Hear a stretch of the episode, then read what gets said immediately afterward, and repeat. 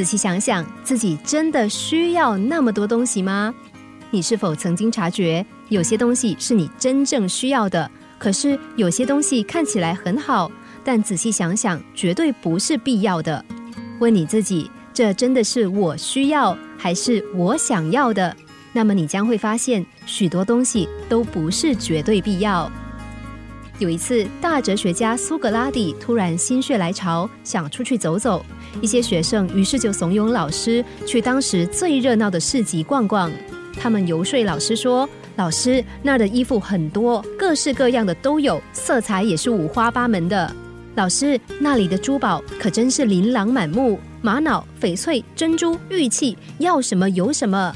那儿的百货日用品才多呢，举凡衣食住行各方面，保证会让你满载而归。”第二天，苏格拉底一进课堂，学生们立刻围上去，争相要他谈谈这次的收获。苏格拉底说：“此行唯一的收获，就是发现原来我并不需要这么多东西。”几世纪前的哲学家们就提醒我们：所拥有的东西越多，烦恼越多。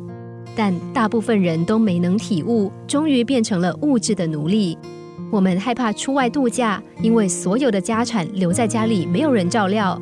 有位朋友买了一辆新的轿车，但是他不敢把车停在人来人往的街上，或是距离自己太远的地方，因为他怕被人撞到，或者车被偷走。